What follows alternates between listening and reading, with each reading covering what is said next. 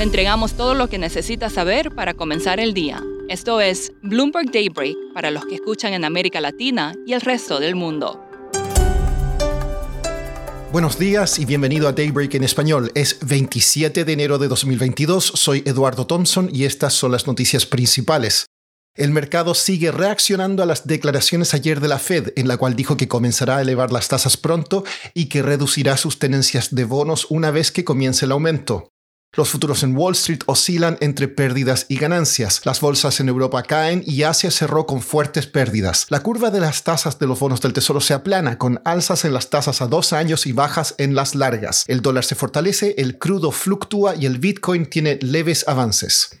Los bancos de inversión ajustan sus apuestas tras la reunión de la Fed. Wells Fargo prevé más aplanamiento de la curva y fortaleza del dólar.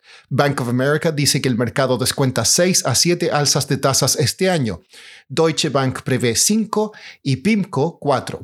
El mercado también está atento a resultados corporativos. Hoy reportan Apple, Visa, Mastercard, Robinhood y McDonald's. Tesla advirtió de interrupciones en la cadena de suministro. Intel y Samsung decepcionaron.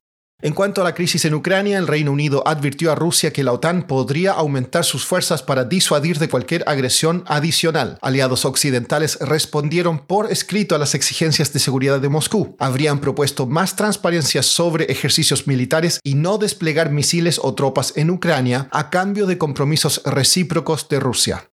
Pasando a América Latina, hoy asumirá la nueva presidenta de Honduras, Xiomara Castro. Castro deberá resolver una crisis en el Congreso que llevó a la formación de dos legislativos rivales. La vicepresidenta de Estados Unidos, Kamala Harris, asistirá a su asunción.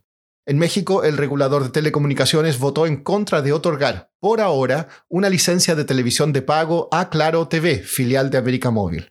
Singapur firmó un acuerdo comercial con Chile, Colombia, México y Perú, aumentando la influencia del bloque comercial de la Alianza del Pacífico.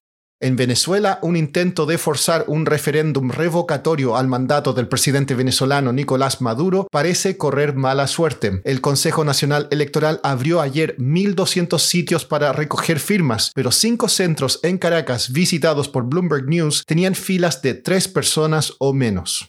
En Chile, el Banco Central realizó su mayor aumento de tasa de interés en más de 20 años, de 150 puntos básicos al 5,5% busca contener la mayor inflación en el país de los últimos 14 años.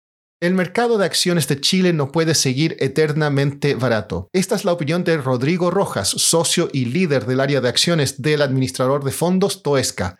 A continuación nos da su visión para el mercado chileno en 2022.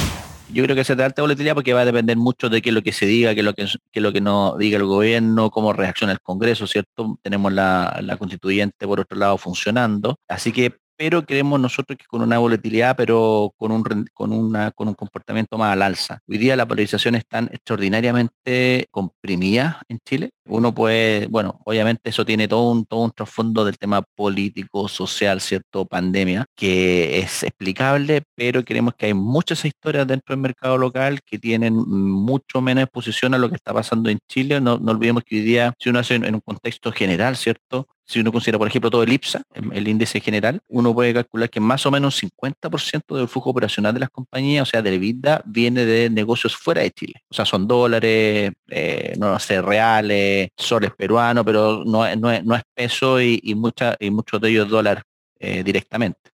Entonces ya también hay una relación ahí que uno está sola descontando el mercado local porque muchos de ellos flujos no se generan en el mercado local. Por último, Elon Musk ahora va por los robots. En la conferencia de resultados de Tesla, el billonario dijo que el proyecto de robot humanoide llamado Optimus será el principal proyecto en el que Tesla trabajará este año. Eso es todo por hoy, soy Eduardo Thompson, gracias por escucharnos. Para conocer todas las noticias que necesita para comenzar el día, revise Daybreak en español en la app Bloomberg Professional. También puede personalizar Daybreak para recibir las noticias que desee eso es todo por hoy. Sintonice mañana Bloomberg Daybreak